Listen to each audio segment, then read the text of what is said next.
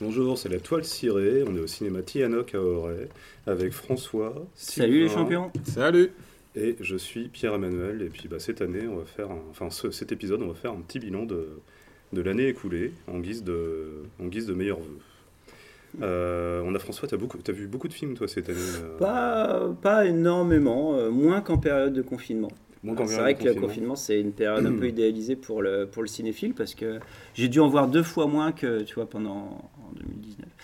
Alors, euh, j'ai pas mon petit tableau Excel sur lequel je, je reporte euh, les films que je vois, mais j'ai dû. alors, en 2022, j'ai dû en voir une quarantaine, donc c'est pas non plus extraordinaire. Hmm. Euh, de films de 2022, je parle. De films de 2022. Mais euh, ouais, voilà. Mais c'est euh, c'est plutôt encourageant comme année, ouais. Ok. C'est une belle année, on peut parler d'une belle année. Ouais. Belle année. Ouais. Ouais. Bon Ouais. courage 2023 parce que euh, ouais, il y a eu des propositions variées, tant au niveau des genres qu'au niveau des, des nationalités. euh, Quand où- tu dis bon courage 2023, qu'est-ce que tu eh ben parce que euh, La barre a été ouais. assez, tu vois. assez haute, quoi. Ouais, vous Quand êtes tu- content de l'année euh, cinématographique là euh, qui s'est qui s'est passée là? Qualitativement, ouais, il y a quand même eu de la richesse. euh, Après, euh, bon, en termes, de- si on parle uniquement en termes de qualité de film, ouais, je pense qu'on peut parler d'un bon cru, d'un bon millésime, ouais. Hmm. Ouais, ouais. Quel que soit le registre, euh, je pense qu'il y en a eu pour tous les goûts. Après, euh, il a peut-être manqué de, de, en termes de fréquentation, si je parle de, blockbusters américains un peu, un peu costauds pour, euh, pour tirer l'année, mais, mais bon, il y en a quand même eu quelques-uns, et pas des moindres, mais il y en a eu, voilà, on va dire 3-4 qui ont tiré leur épingle du jeu, mais sinon, après, c'est vrai que ça a un peu manqué quand même. Bon, on peut peut-être attaquer justement en parlant de, voilà, de, du premier, on va dire, euh, gros blockbuster euh, qui a, qui a marqué l'année. euh, C'est, je pense que on peut dire que c'est Top Gun quand même. Top Gun qui est sorti lui sorti, en mois de mai, hein. si je dis pas de bêtises. Ouais, c'est ça. Et qui a cartonné. Ouais. Ouais. Oui, exact. Ouais. Et euh, je crois que nos avis divergent sur ce film. Ouais, je crois bien. Tu l'as vu toi, Pierre? Mais non, moi je l'ai pas vu. Euh, j'ai pas vu euh, ce film-là. Euh, J'étais pas super emballé, bizarrement. Je sais pas pourquoi. Euh, gamin, Moi, je le premier m'avait. Toi, tu sais pourquoi? Ouais, ouais. Enfin, moi, je sais pourquoi. Mais je crois qu'on en avait déjà parlé en fait. Ouais. Et euh, déjà, ouais, je suis pas un. Enfin, je sais pas. Je suis pas. Je suis pas super fan de. Des gros avions. Des gros avions et je trouve que ça peut parfois toucher le. Enfin, je sais pas. J'avais vu, euh, j'avais vu le premier quand j'étais minot, comme tout le monde, qui m'avait pas non plus. Euh, Enfin voilà, c'est pas un truc qui m'a marqué plus que ça. Et donc euh, celui-ci me branchait pas plus que ça. Puis j'y crois pas trop à Tom Cruise, euh, 60 ans, euh, pilote de chasse euh, émérite avec des réflexes de jeune homme de 25 ans. euh, ça me fait moyennement, euh, moyennement rêver. Quoi. Alors, Ouais. euh, bah, Enfin, voilà, c'est- ouais. pour moi, c'est pas. euh, c'est... J'ai du mal à me détacher en fait. euh, un film d'action, il faut qu'il y ait un minimum de, de réalisme, ou alors il faut vraiment que ce soit euh, fantastique. Quoi. Bah, pourtant, c'est marrant parce qu'on parle de réalisme. euh, c'est un film qui est gavé euh, de- de- d'effets visuels, Ouais. d'effets spéciaux, de CGI dans tous les sens. Il y a plus de 2000 plans qui ont été retouchés, tout ça. Et euh, curieusement, c'est quand même un film qui va chercher le réalisme de ces séquences d'action. Et euh, on dit que les effets, euh, que ce soit les effets spéciaux, même les effets scénaristiques, euh, les plus réussis, c'est ceux qui se voient le moins, tu vois. Ouais. Et, euh, et quand tu vois euh, Top Gun, malgré l'abondance d'effets spéciaux, tu ne vois que dalle en fait. Tu es que baigné dans un certain réalisme qui, à l'opposé euh, des franchises Marvel et tout ça, Ouais, qui. C'est marrant de se dire que c'est Top Gun là aujourd'hui. Alors, on peut parler de franchise à partir du moment où c'est le deuxième. Moi, j'ai aucun affectif pour le, pour le premier, je m'en fous complètement. pff, tu vois, je, c'est un truc que j'ai dû voir une fois. C'est même pas un bon Tony Scott pour moi, alors que c'est un réalisateur que j'aime bien, tu vois. Mais, mais je trouve ça marrant que euh, ce film-là tire son épingle du jeu dans le milieu du blockbuster, alors qu'au même moment, on, a- on aperçoit un déclin des Marvel. Hmm.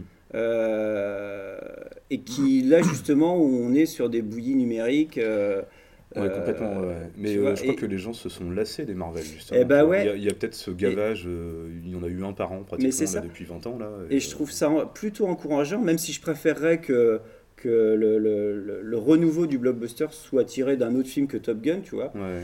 Euh, je trouve ça plutôt encourageant que, que les gens puissent se rassembler, qu'il puisse y avoir un, un événement populaire qui soit pas qui soit pas marvelisé et euh, qui se base sur quelque chose de, euh, euh, proche d'un certain réalisme, tu Mhm. vois, qui va recycler des recettes de blockbusters des années 90, certes.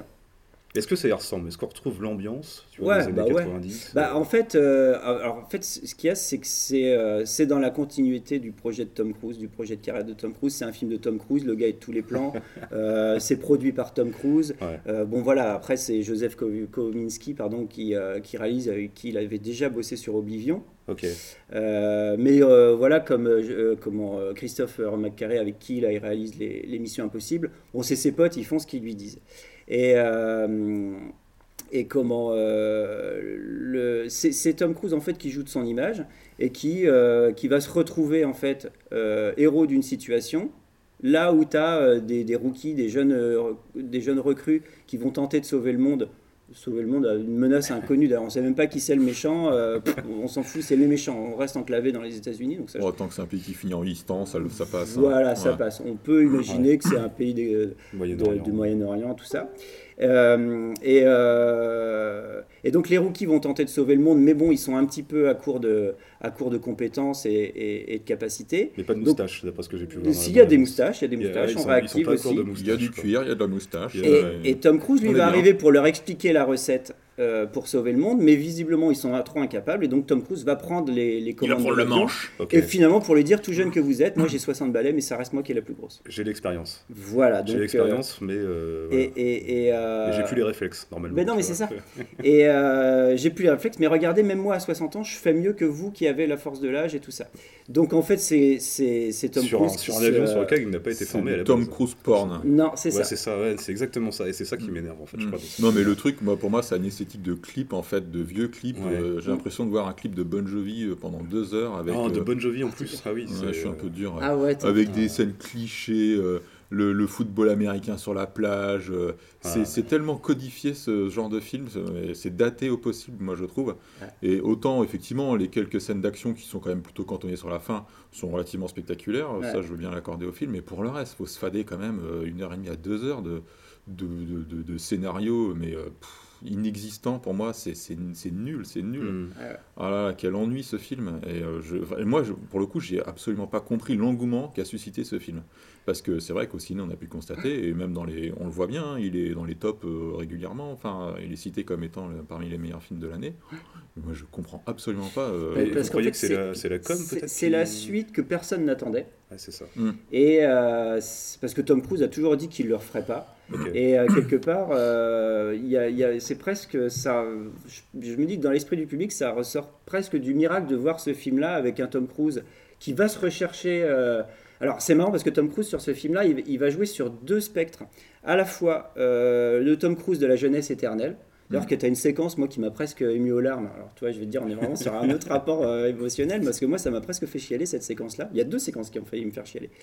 Euh, c'est celle en fait où il va aller, euh, il va se retrouver une petite, euh, une amourette avec Jennifer Connelly qui tient un bar et tout ça. Une petite Et il pépé. va se ca- alors c'est une petite pépé qui a, qui elle a un gamin, donc voilà, bon, bah, ils ont 60 balais, bon, elle est un peu plus jeune, elle doit avoir 50, mais elle a une gamine. Mais il va se planquer par là, il va arriver par la fenêtre pour essayer de la retrouver dans sa chambre, comme s'il avait 15 ans quoi. Et ils vont ouvrir une amourette comme s'ils avaient 15 ans et il se planque de la gamine. Donc, si tu veux, il y a un côté où le Tom Cruise juvénile. Et de l'autre côté du spectre, Tom Cruise qui se confronte à la mort pour la première fois quand il va rencontrer Val Kilmer. Alors là, je suis désolé, mais je vais spoiler un truc, quoi. Mais ça, moi, je trouve que c'est une séquence qui est, qui est une des meilleures séquences du film, où il va se confronter avec- directement à la mort via euh, le personnage de Val Kilmer, donc Iceman, euh, qui était son acolyte dans le premier, mais là, qui est donc haut gradé dans, le, dans, dans, comment, euh, dans l'armée de l'air. Et euh, sauf que voilà, bah, on sait que Val Kilmer il est malade et tout, il va pas jouer euh, au mec en forme dans le film. Il est haut placé, mais il reste malade et donc il communique avec lui via un PC et tout. Et on sait qu'il peut pas parler en fait, il s'est fait opérer de la gorge et tout. Et euh, Ouais, il va quand même parler. n'est pas et- touchante parce qu'on sait que Val Bah, Kilmer vrai- joue pas un rôle et que Ouais, ouais. en réalité il est mais tu te dis que c'est des, acteurs de- du même cru, de la même génération. Val Kilmer, il aurait pu avoir potentiellement la même carrière, Mm. mais en fait, euh, euh, comment 30 ans, 40 ans plus tard, ben, Val Kilmer, lui, ça reste la- euh, Val Kilmer. Tom Cruise, lui, ça reste la jeunesse éternelle avec qui il y a des amourettes de 15 ans, Mm. là où les autres de sa génération sont en train de crever. Mm. Et Ouais. donc Tom Cruise qui se confronte à la mort et qui, donc le mec, c'est un surhomme, c'est un surhomme clairement. Mm. Donc euh, il se prend pas pour de la merde. Mais moi, je trouve que cet outre, enfin, ce, ce caractère outrancier de, de la perception qu'il a de lui-même, de sa méga, je trouve que quelque part, au moment, elle force le respect. Et, euh, et elle est rafraîchissante. Quoi, Ah ouais, m'horripile justement. Ah ouais, Ça, mais je- je comprends qu'on puisse Je rester suis à la comme porte. toi, Sylvain, moi aussi, ça me, ça m'horripile. Ah, c'est exactement ça. Mais c'est un mec qui veut euh, littéralement euh, faire du bien. Enfin, il est convaincu qu'il fait du bien à l'industrie. Il faut, faut se réécouter. Je sais pas si vous avez entendu les trucs qui avaient fuité là euh, sur Tom Cruise qui engueule ses équipes Pendant la Covid. euh, sur euh, je sais plus quel tournage de Ah oui, Mission oui, oui, Impossible. complètement, Putain, il pourrit la gueule de ses équipes. putain, mais la vache. En même temps, là, pour le coup, je pas compte de la responsabilité Je pense que c'est un petit peu vrai. C'est quand même un mec qui doit amener euh, Ah, à c'est un mec- un- du boulot à un paquet de gens. en C'est fait, un quoi. mec qui a conscience de sa responsabilité au niveau de l'industrie et tout. Et euh, il prend pas son rôle à la légère. Et si tu bosses dans son équipe, bah t'as intérêt d'assurer, mec. Ah, si en 2023 Et, on m'avait dit euh, qu'on parlerait autant de Tom Cruise. et, En fait, on Euh, est parti pour faire un podcast sur Ouais, je crois que c'est Non, non, mais euh, donc euh, c'est vrai que c'était le, le premier euh, gros succès. Bah, ça a été euh, quand même le, le succès, je vais pas dire inattendu, parce que il était quand même, le film était quand même attendu, mais inattendu dans, en termes d'ampleur Ah ouais. euh, de l'année. Parce que autant Avatar, évidemment, bon, succès euh, Mm. colossal, mais quand même relativement attendu, autant celui-là, c'est vrai qu'on l'avait peut-être moins vu venir. quoi. Tu t'as parlé de, de scénario un peu décevant pour euh, Top Gun. Est-ce que toi, il y a un scénario Est-ce qu'il y a un- euh, Enfin, je pose la question, je vous pose la question à vous deux. Est-ce qu'il y a un film euh, cette année qui sera sorti cette année avec un scénario qui vraiment vous a bluffé Euh, en termes de scénario... Et quand je dis bluffé, c'est Ouais. parce que moi, je constate que j'ai de plus en plus de mal à trouver de films qui vraiment me mettent une, une claque euh, scénaristique encore. Où je suis euh, surpris et je me dis, tiens, ça, ça a jamais été fait. Quoi. Bah, Mm. Moi, celui que je retiendrai cette année, bon, c'est pas forcément par son scénario, même s'il est bon, il, est pas, il, il brille pas par son originalité, mais moi, ce serait euh, Everything Everywhere All at Once. Euh, alors là, c'est pareil, nos avis divergent, je crois, là-dessus. complètement. Et moi, j'ai beaucoup aimé ce film. Euh, je sais pas si tu.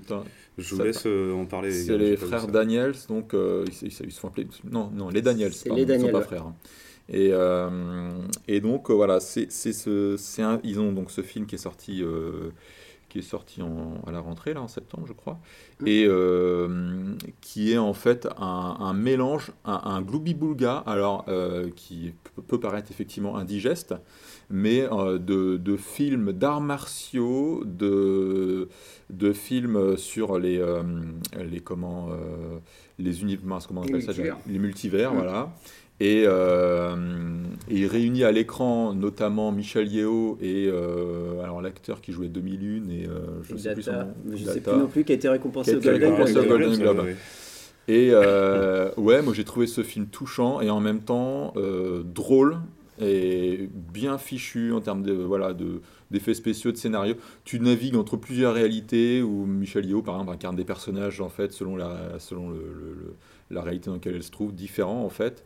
Et, et ouais, moi ce film vraiment c'est du fun en barre. Euh, Je trouve que c'est euh, ça m'a fait l'effet en fait d'un il y a un côté un peu on l'a un peu comparé pas mal à Matrix en fait dans le côté euh, Visuel. euh, ouais, visuel, assez. euh, voilà. C'est Ouais, tout, puis sur le- tout feu, tout flamme, quoi. Le C'est- côté compétence que tu peux euh, inséminer en toi Ouais, et voilà, il y après avait ça, ouais. réutiliser. euh, Oui, oui, oui. Moi, ça a été un feu d'artifice, ce film. Vraiment, j'ai pris un pied, euh, un pied énorme. Ouais. Ouais. Rappelle-nous le titre, s'il te plaît. Everything Everywhere All at Once. Ok. Ah ouais, j'ai trouvé ça nul, horrible. j'ai trouvé ça dégueulasse du début à la fin. Ouais. Euh, alors c'est marrant, tu vois, c'est c'est ça qui est intéressant de voir euh, comment, les, comment, on peut être, euh, comment on peut être touché différemment. J'ai trouvé justement que c'était euh, exactement ce qu'il ne faut pas faire en termes de scénario. Euh, C'est-à-dire que, alors déjà, euh, tu t'attaques au multivers. Bon, déjà, si tu veux faire quelque chose euh, d'original, bah, exporte-toi de la tendance à imposer du multivers et tout que tout le monde fait à sa sauce. Bon, après, pourquoi pas Tu vois, on va exploiter un truc. Ça part sur des enjeux un petit peu, tu vois, où tu as la fille qui est un petit peu en, en marge de la tradition parentale et qui essaye de s'affirmer, qui a une relation, euh, qui, a une, orientation sexuelle qui n'est pas perçue, qui n'est pas comprise par ses parents, tout ça. Donc on part sur un, euh, euh, un récit d'affranchi, de, vouloir s'affranchir euh, de sa condition, modernité, tradition. Voilà, sur le début, c'est bien, tu dois, les enjeux sont posés. Après, il va poser les concepts de son. Enfin, les, bases, les, les- rouages de son concept, mais en fait, jamais il va les tenir. C'est-à-dire, il va poser un truc, et derrière, euh, pff, en fait, ça n'a plus d'importance. Donc, ok, pas de problème si tu veux faire. euh, euh, si tu veux installer une- un univers avec ses codes, mais la moindre des choses, c'est de les tenir, quoi. Parce que je sais plus, en fait, au début, il faut euh, faire un truc qui a aucun. Enfin, euh, par exemple, il faut se couper. Si tu veux passer d'un univers à un autre, il faut faire un truc. Faut faire une action. Un truc improbable. Un truc improbable, Ouais. genre te couper avec une feuille. Euh, Enfin, il y a plein de trucs comme ça. Et en fait, ça, au fur et à mesure, bah, on l'oublie, on en a plus rien à foutre. Ok, d'accord, mais, bah, sauf que si tu me poses Donc ça, là, moi, qui- si je dois. ma- ma- Voilà. Toi, ce qui te pose problème finalement, c'est le, le réalisme. Le manque de euh, réalisme Le manque de dans- réalisme Bah, alors, ces c'est moins du réalisme que de la, la suspension d'incrédulité qui est en fait qui est brisée au bout d'un moment, quoi. Suspension Mm. d'incrédulité. Ouais, tu vois, le Je- fait que je veux bien je vois. suspendre volontairement l'idée que ce n'est pas réaliste, mais, mais à partir du moment où ton univers il est cohérent, j'ai Ouais. pas de souci. J'ai Mm. pas de souci d'entendre, de voir des explosions dans l'espace dans Star Wars, même si je sais que dans le vide il peut pas y avoir de feu, quoi. tu vois, je veux bien parce que ton univers il est cohérent. Mais si euh, t'as Babar qui se pointe dans Star Wars, je vais arrêter instantanément de croire euh, à, à mon truc parce que je sais qu'il a rien à foutre dans cet univers-là. Euh, bah là, c'est pareil, quoi. Tu, si tu me poses des bases, si tu me poses un- euh, une grille de lecture, bah, essaye de la garder jusqu'au bout. Alors, si avec ça, ça va encore. Mais franchement, la photo, elle est dégueulasse. Les scènes d'action, elles sont habitables. C'est hyper long. Ça dure sur deux heures et demie. Ça dure facile trois quarts d'heure de trop. Euh, à la fin, voilà, ça joue de concept. On essaie de, faire, de tirer les larmes avec deux caillasses.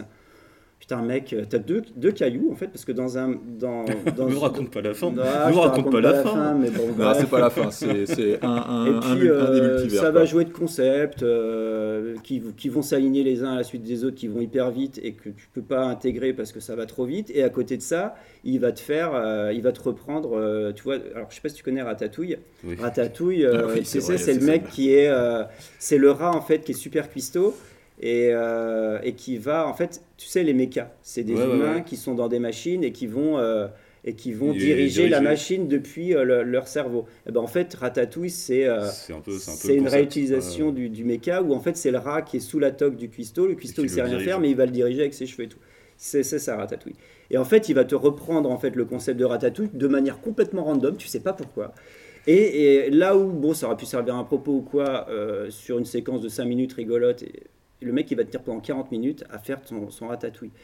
Et tu te dis, ok mec, tu me fais mon ratatouille, ok, ok. Mais en fait, ça vient, ça n'a pas de début, ça n'a pas de fin. Mais c'est ça, mais tout c'est est dans le justement titre, ce que j'aimais dans C'est ce film. m'a ouais. plu. C'est ce côté foutraque, complètement. Ok. C'est c'est- c'est des- les montagnes russes quoi. Ouais. Tu as un truc, voilà, tu te prends un shoot de, n'importe quoi. et- Et voilà, moi j'ai trouvé ça hyper Le divertissant. concept de Ratatouille, on retiendra ça. Et toi, il y a Ouais. un scénario qui t'a bluffé cette année alors? Ah bah moi je trouve que, contrairement à tout ce que tout le monde dit, euh, je trouve que le scénar d'Avatar il est génial. Euh, mais ça c'est pareil, on en avait déjà parlé parce que euh, parce que il est euh, d'un côté il est hyper accessible. Alors je, je sais que vous l'avez pas vu, alors je vais pas trop m'é- m'étendre, mais d'un côté il est hyper accessible, ce qui peut générer de la de la comment de la déception. Mais d'un autre côté, en fait, il se passe pas deux minutes sans qu'il n'y ait pas un nouvel élément qui vient s'apporter euh, au récit principal et qui donne de la profondeur tant au niveau des persos, tant au niveau de la mythologie qui convoque, tant euh, euh, au niveau de, l'évolution des archétypes qui fait que justement, c'est plus des archétypes, ça devient vraiment des personnages avec des enjeux émotionnels, dramatiques et tout ça. J'ai été le voir deux fois. Ok. Et j'ai été le voir une première fois pour euh, La fleur au fusil, tu vois. Et euh, je, je- je- au, au bout d'un moment, mon cerveau, il s'est mis un peu en stand-by au niveau du scénar. Parce que je sentais que ça se gavait de plein de trucs et tout. Et j'étais bluffé par la claque technique. Et je suis retourné le voir en me concentrant plus sur le scénar. Et je te jure que c'est un truc de dingue. Et quand les gens sortent, euh, ouais, le scénar, nanana, bah ouais, mais en même temps, euh, c'est James Cameron. James Cameron, il brille par la simplicité de ses scénars Hmm. et euh, une simplicité euh, mais universelle et tu vois pour euh, euh, qui se- qui s'alimente de qui s'alimente de mythologie tu sais alors on va ressortir le, le, le coup de- du monomythe de Campbell et tout mais c'est ça et euh, avec des figures identifiées de manière universelle avec un parcours héroïque euh, qui serait euh, qui serait de comment euh, qui répondrait à des étapes euh, euh, un récit commun, on va dire. Et, euh, et euh, tout en y intégrant, bah, lui, ses thématiques perso. Quoi. Je veux dire, il n'y a pas un plan qui, qui respire pas du Cameron. Mais tu vois, quand tu. Personne ne critique le scénario de Terminator, par exemple. Mais Oui. Terminator, le premier, c'est hyper bien foutu, c'est hyper limpide, Hmm. mais en même temps, c'est juste c'est une là histoire est- d'amour. C'est juste une romance entre C'est là deux où il est mecs. bon, euh, Cameron, effectivement. Et euh, pour, pour en revenir à ce côté simplicité, il ne faut pas confondre simplicité et simplisme. Mais c'est ça. Et là, effectivement, il arrive à rendre des, des histoires limpides et qui paraissent effectivement, ça coule de source quoi. Le mm, mm, premier mm. Avatar, moi pour, pour l'avoir revu quand il est ressorti en septembre, c'est vrai que c'est d'une évidence quoi. C'est ouais, c'est brillant. C'est brillant parce que justement, il arrive à, à, te rendre une histoire qui est quand même qui peut paraître sur le papier assez compliquée à, tu vois, à formuler, mais pour autant, il arrive à rendre ça ouais, d'une limpidité. Euh, mais tu vois, ça me, ça me donne envie, là, ce que, ce que vous me dites. Bah, sur, euh, sur 3h10, en fait, c'est marrant parce que tu, quand tu, les, mecs qui sortent de salle, euh, ils te disent, ouais, le scénar, bon, c'est super, un claque visuel, mais le scénar, bon, attends, mm. les mecs, déjà, ils, pissent froid, quoi. Est-ce que tu as déjà vu un truc pareil? Non. Bon, bah, déjà, c'est bien. Déjà, t'as pas perdu ton temps. Est-ce que tu t'es fiché pendant 3h10 Ah non. Donc, le scénar, il y est peut-être pour un petit peu quelque mm. chose. quoi. C'est pas que mm. Luna Park. C'est parce que tu as peut-être, au bout d'un moment, été pris par les enjeux du truc. Tu t'en es même pas rendu compte. Tout à l'heure, je disais que les meilleurs effets scénaristiques, c'est ceux qui se voient pas. Bah là, oui, effectivement, t'as pas un gros concept à la matrice qui vient de dire un truc. Ouais, regarde, c'est révolutionnaire.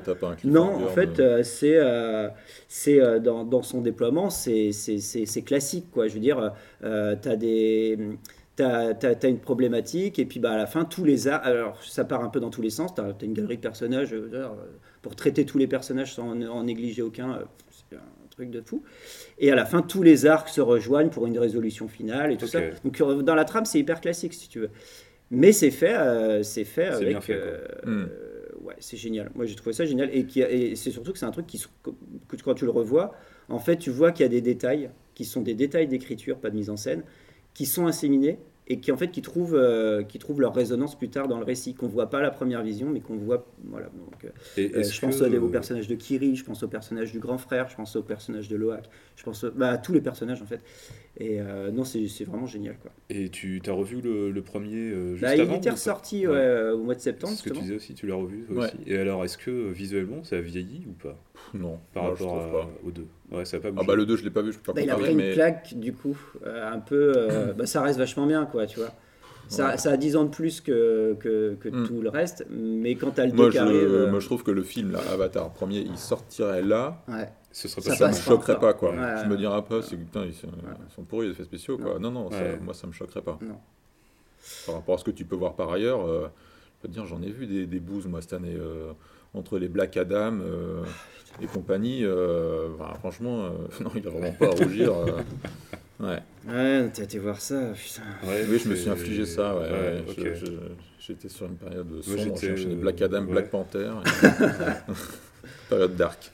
bah, tu vois, c'est des trucs que j'avais vu, j'avais vu Black Panther et j'ai même pas été voir sa suite. Et Black Adam, moi qui aime bien l'univers, euh, enfin j'aime bien l'univers d'ici en comics, mais je trouve que, que les films ne sont pas forcément des réussites. Euh, j'ai mm. pas eu la curiosité d'aller le voir. Surtout que je suis pas fanat de l'acteur euh, The Rock. Mm. Tu vois, je trouve que, je trouve que le, le mec qui l'incarnait dans qui l'incarnait précédemment, qui incarnait précédemment ce personnage au cinéma, un acteur dont j'oublie toujours le nom, un acteur chauve. Vin Diesel non. Euh, euh... Bruce Willis. Non, non pas Bruce Willis.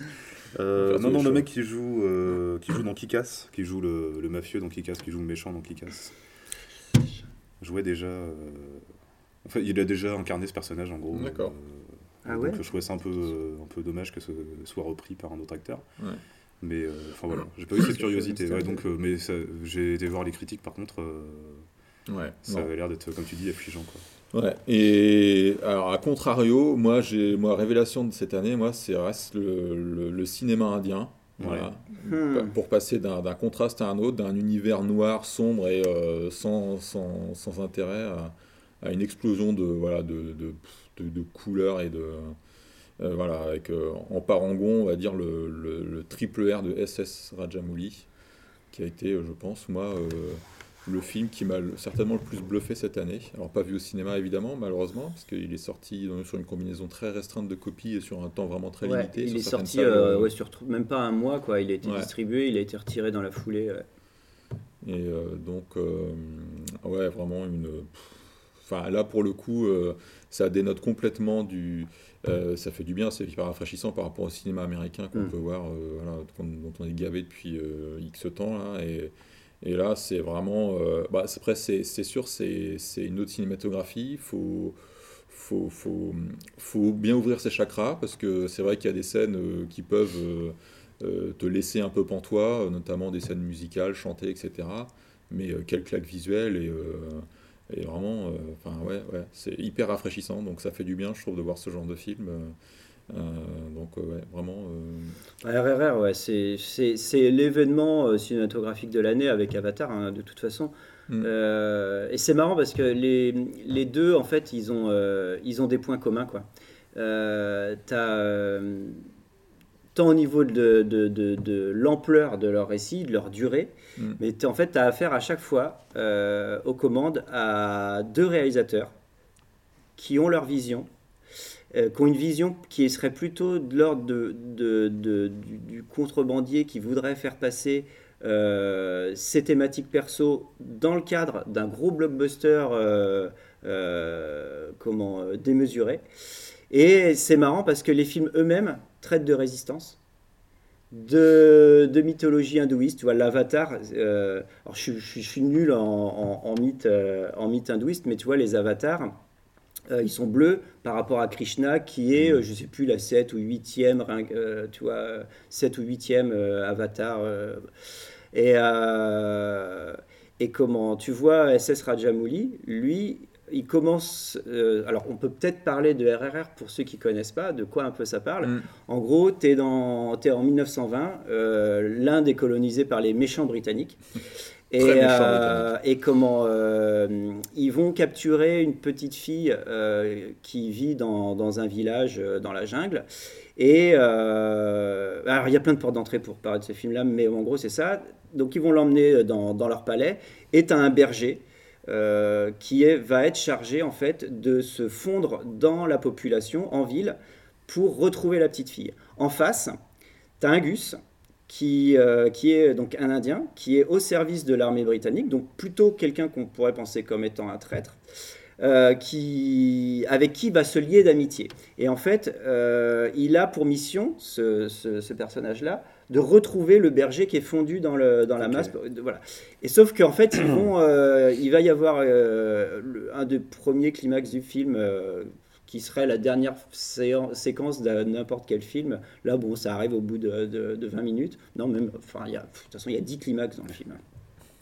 Et en fait, ils vont se lier d'amitié. Il va y avoir une amitié hyper forte qui va se lier entre eux avec, euh, avec bah, cette relation va-t-elle se finir en bain de sang, sachant que si l'un ou l'autre découvre l'ident- l'identité de l'un ou de l'autre, tu vois, ça va partir en vrille.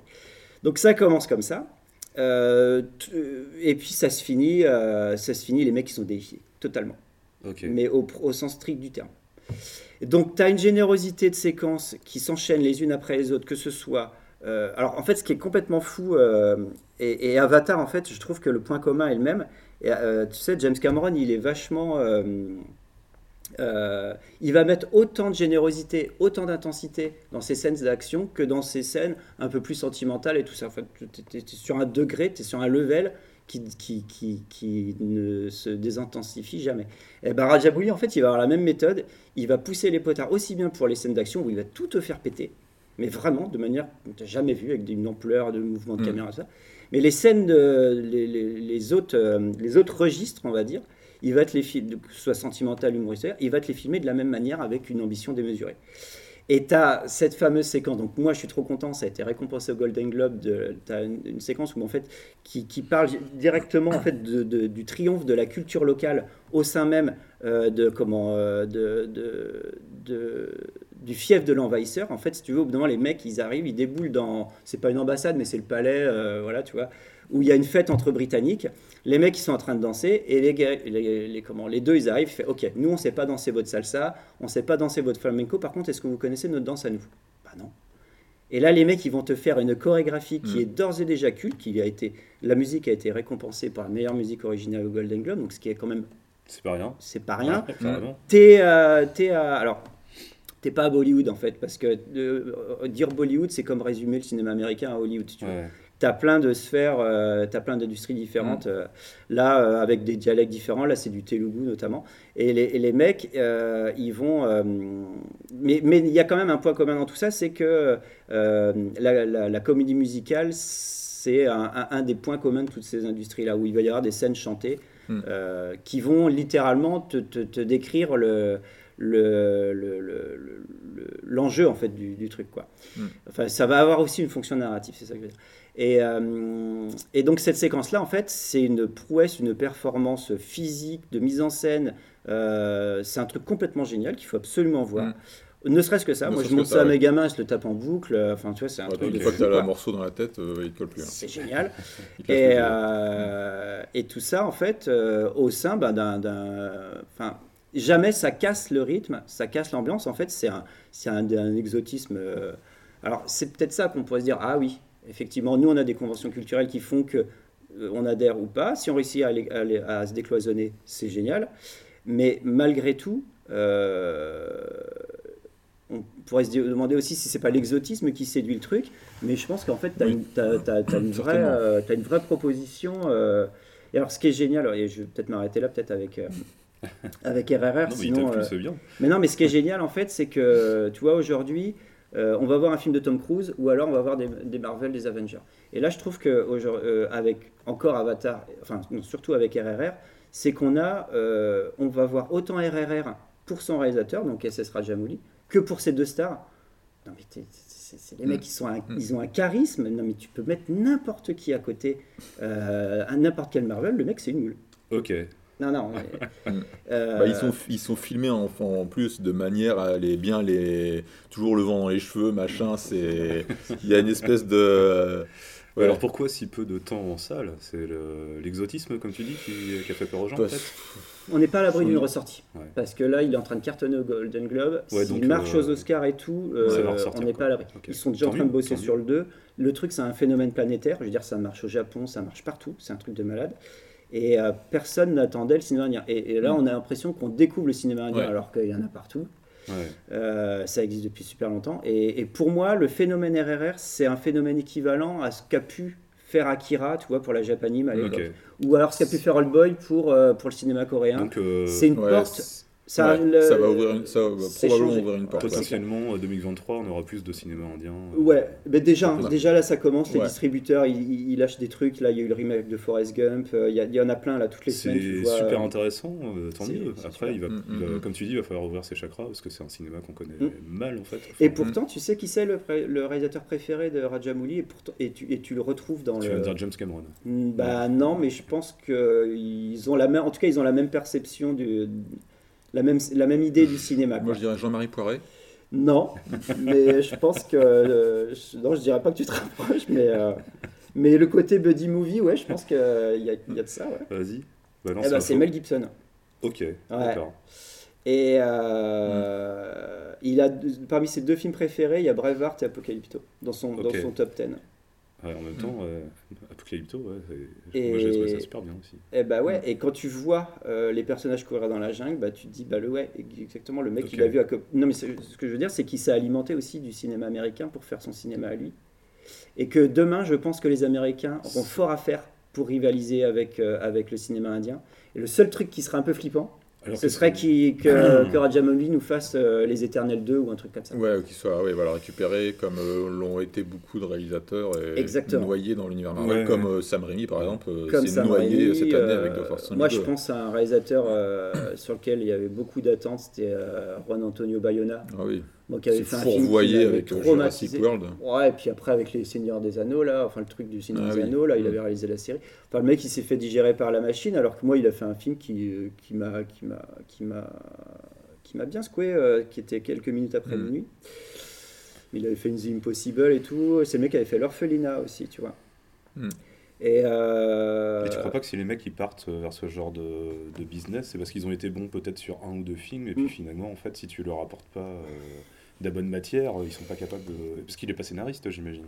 Bayona Ouais, euh, Alors, c'est une bonne question. Je pense qu'il doit avoir une implication euh, dans son. dans- euh, pour, pour, euh, pour avoir une telle maîtrise de sa mise en scène, il doit avoir quand même un regard sur euh, le scénar, mais bonne question, je ne saurais pas Parce qu'après, est-ce que les mecs sont des artistes ou est-ce qu'ils sont des techniciens Des faiseurs. C'est toujours. euh, C'est toujours Je- la question sur un réalisateur en fait. Quoi. Ouais. Ben, euh, tu, c'est vrai qu'entre euh, entre euh, The Impossible, l'orphelinat et euh, quelques minutes après minuit, tu vois pas ce qui pourrait rassembler les films. Et donc Mhm. finalement, c'est, le gars, c'est peut-être juste un très bon faiseur et qui, qui, qui souhaite se mettre à la solde euh, d'une industrie. Et puis, euh, mais on en parlait comme du futur Spielberg quand même, Ok. le mec, quoi, tu Ouais, vois. donc, euh, Et, euh, là aujourd'hui, Mm. euh, bah, on se rend compte que digéré par l'industrie, il peut pas faire passer ces trucs. C'est sa vision personnelle. Alors, soit tu fais le choix de rester chez toi, donc je veux dire dans ton pays, euh, en Espagne, et tu continues à réaliser là-bas, ce que font des mecs comme, euh, comme euh, pardon, euh, Sorogoyen, Sorogoyen, Oui. donc à. Asbestas, qui est un des, Mm. des tops aussi de, de l'année. Soit tu vas aux États-Unis, comme Guillermo del Toro, Ouais. et dans ces cas-là, tu sais, tu as le fameux je fais un film pour vous, et après, derrière, si ça marche, je fais un film pour moi. Mais même quand je fais un film pour vous, je réussis quand même à passer en sous-main mes thématiques. Tu regardes Ouais. les, les films de Guillermo del Toro, euh, même quand il fait des Pacific Rim ou des Blade 2, ça reste un, un pur film de del Toro, Mm. et derrière, il va te faire Crimson Peak, ou alors un super film, enfin son dernier, qui moi, c'est Ah un oui. tops, c'est Nightmare Alley. Chef-d'œuvre. On peut, on peut en qui n'a parler, pas, mais, marché, qui a pas marché. Mais ouais, peut-être on peut en revenir euh, peut-être un peu pour, euh, pour conclure sur un peu les, les tops de l'année en mode un peu. euh, on va pas avoir le temps de trop, trop, euh, développé. trop développer, mais peut-être euh, lister quelques films qu'on- qui nous ont marqué cette année. Alors bon, bah, effectivement, moi, euh, un des premiers, ça a été Nightmare Alley, qui est sorti en début d'année, que j'ai trouvé euh, brillant, brillantissime. Euh, on parlait de mise en scène tout à l'heure, moi j'ai retenu Decision to Live, brillant en termes de mise en scène notamment. Donc c'est un film de Park Chan-wook qui avait fait notamment Old Boy, Mademoiselle. Et euh, ouais, moi pour ma part, bah, j'ai beaucoup aimé. Je crois que François, que toi tu n'es pas, tu es pas rentré dans le film, il me semble. Mais- ouais, mais pff, c'est possible que je sois passé à côté. J'ai Mm. reconnu la mise en scène, mais c'est tout. Quoi. Mm. Ouais. Mm. Donc voilà, celui-là vraiment, moi je, ouais, vraiment je le, je, le, je le retiens. Un film que je, dont j'attendais pas grand-chose, que j'ai beaucoup aimé aussi, c'est Coupé d'Azanavicius. Voilà, euh, adapté d'un, enfin c'est une adaptation d'un film japonais euh, qui s'appelle Ne coupez pas. Alors qui, pour la petite histoire, au début, ça devait s'appeler Z, euh, Z comme Z, et puis euh, JZ, hein, je JZ, crois, ouais, je et, euh, et du fait de la guerre en Ukraine et de la récupération du- de la lettre. Z, euh, a dû un peu à la dernière minute changer de, Changer de changer de titre. Euh, voilà, est-ce que tu as d'autres films que tu as retenus, toi, François? Euh, euh, moi, il y a un film que j'ai euh, que j'attendais moyennement au tournant. Euh, C'était le film de, de James Gray, le nouveau film de James Gray, euh, Armageddon Time.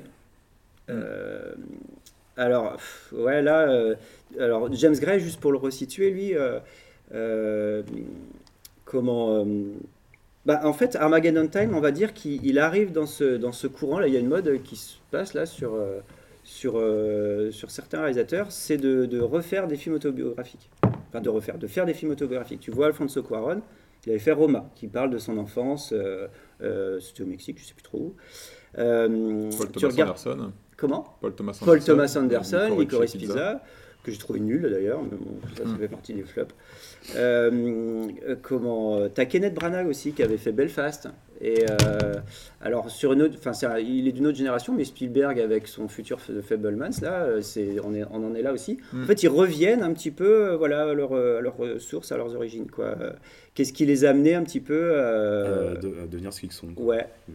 Et donc ils vont filmer l'enfance. Et euh, alors bon, je vais pas trop m'étendre peut-être sur Armageddon Time, mais euh, ce qui est intéressant avec James Gray, c'est que c'est un de ces auteurs, tu vois, qui, a toujours eu euh, le cinéma en toile de fond. euh, qui va se référencer vachement sur les réalisateurs du Nouvel Hollywood, les Coppola, les Scorsese, et à chaque fois, en fait, euh, il va reprendre un genre.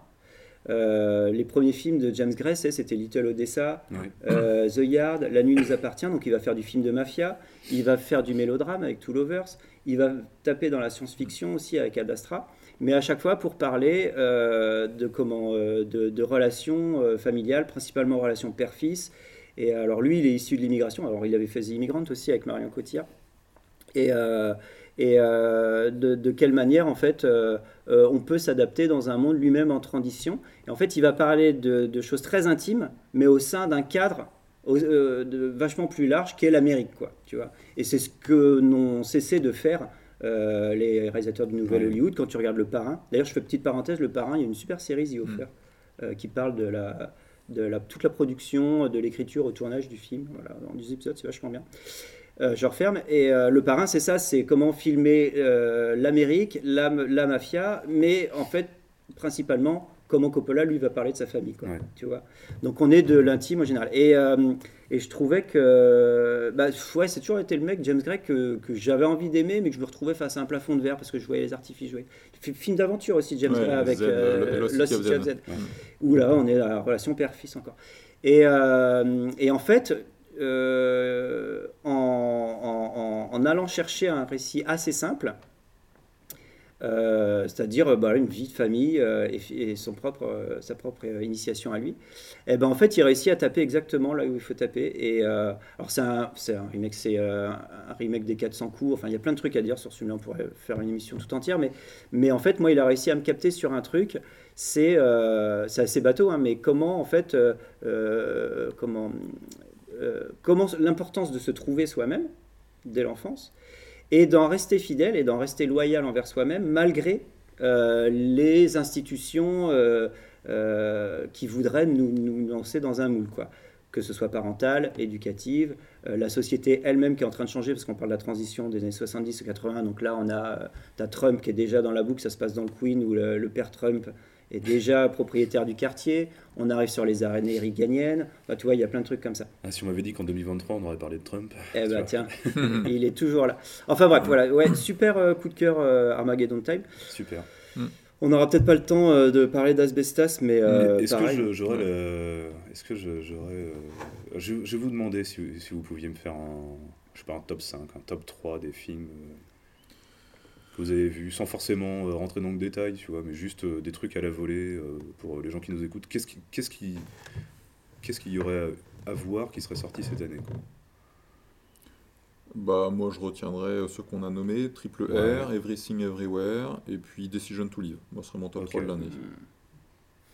Ouais, ouais, Toi, tu en rajouterais un petit peu? Moi, je mets Avatar 2, RRR, euh, même. euh, un- un- impossible de les départager. Pour moi, c'est. euh, c'est les, les- les grands sommets de 2022. Et puis, euh, juste en dessous, en fait, tu as une flopée d'excellents films qui serait Asbestas, malheureusement. On n'aura pas le temps d'en parler davantage, mais qui est un film absolument Mm. incroyable. Ouais.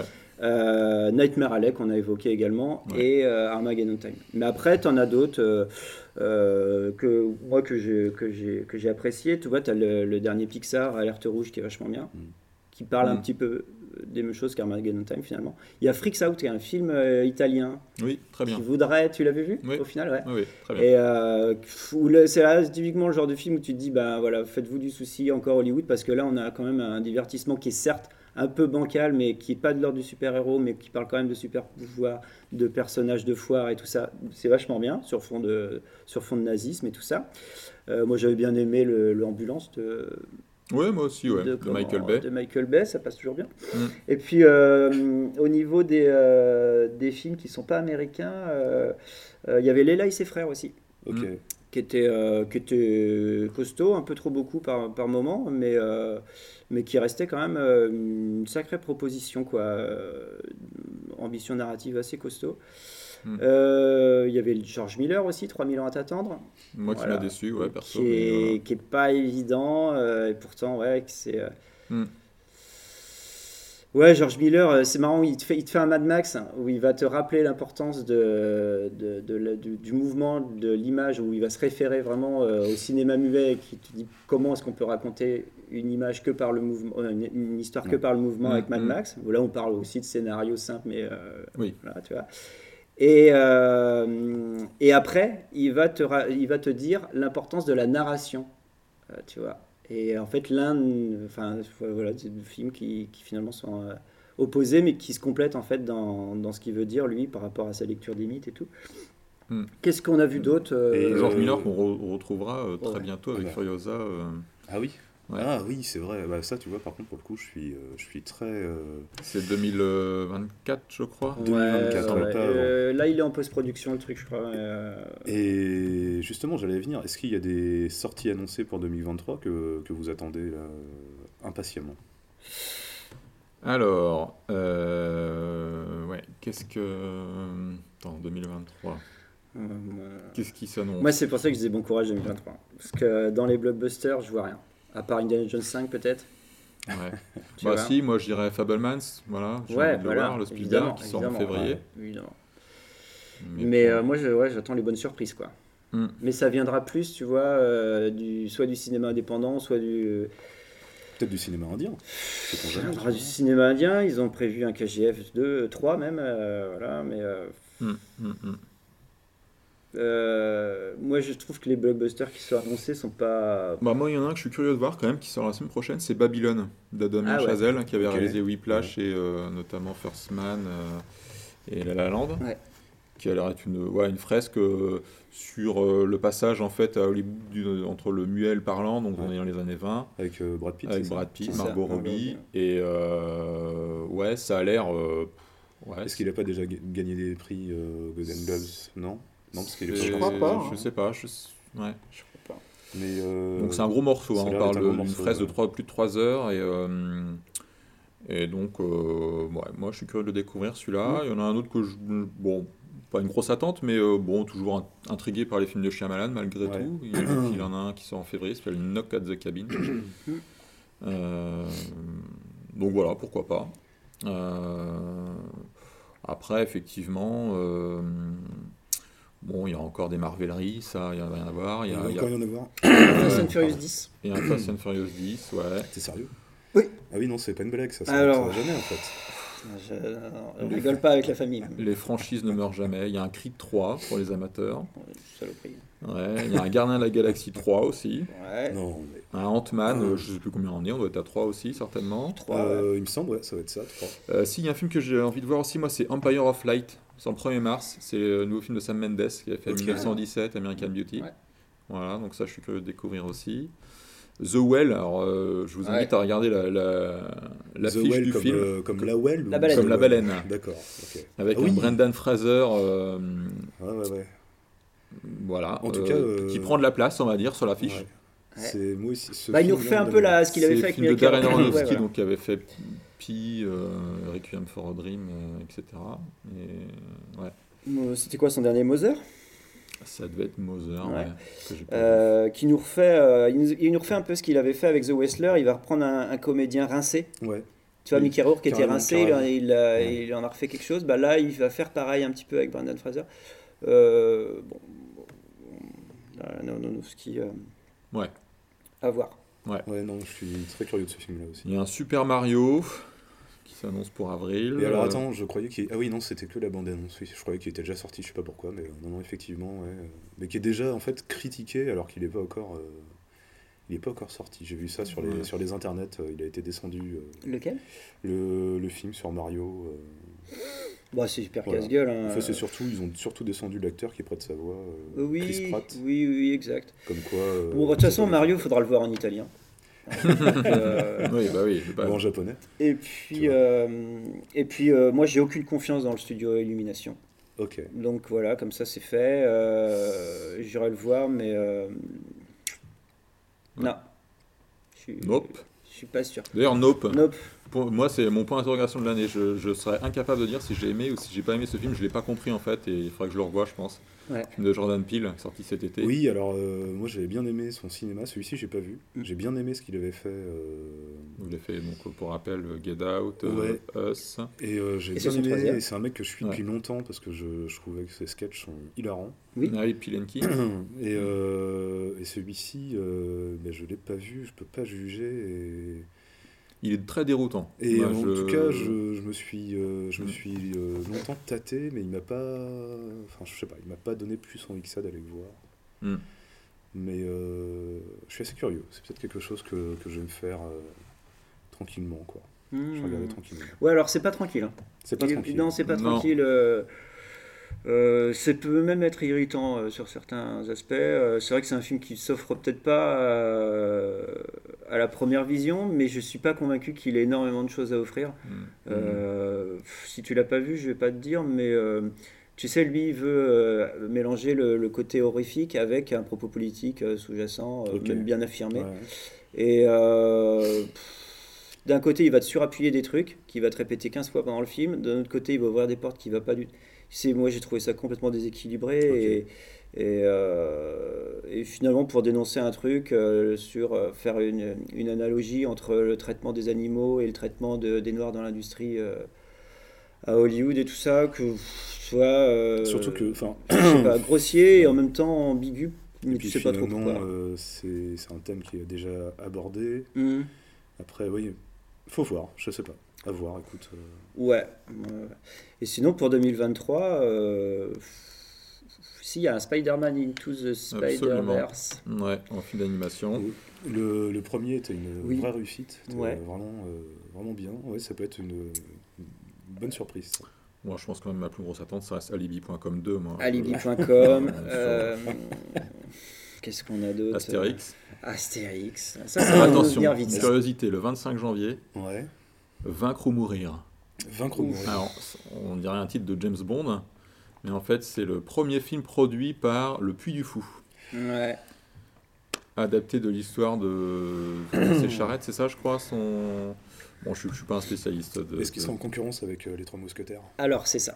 Je pense que là, on a quelque chose où. Ah euh, oui, les trois mousquetaires. Il s'agit de, ouais, il s'agit de remettre en image euh, ben, notre légende, notre Mm. histoire. Notre histoire. Et, et c'est là que ben, le- je pense que le monde va se diviser en deux parties. Quoi. M- Moi, je. En deux catégories. En deux catégories. Mm. Mais moi, j'attends euh, j'attends les Trois Mousquetaires. Ça fait partie de mes attentes. Ouais. Euh, ouais, de, de ce que j'ai vu, ça m'a donné envie. je- Mm. Et je me dis, les, les films de, de Cap et d'épée, finalement, euh, ça fait longtemps que j'en ai pas regardé. hein. Mm, mm. Et euh, pourquoi pas? Pourquoi Mm. pas? Ouais, t'as un casting de dingue. euh, maintenant, euh, un film de KPDP, euh, c'est vrai que ça fait longtemps, mais. Mais est-ce qu'il n'y a pas une bonne raison pour laquelle. euh, est-ce qu'il fallait pas rester euh, à l'époque du Capitaine ou de Capitaine Fracasse avec Jean Marais pour se dire que finalement la, la question avait déjà été réglée euh.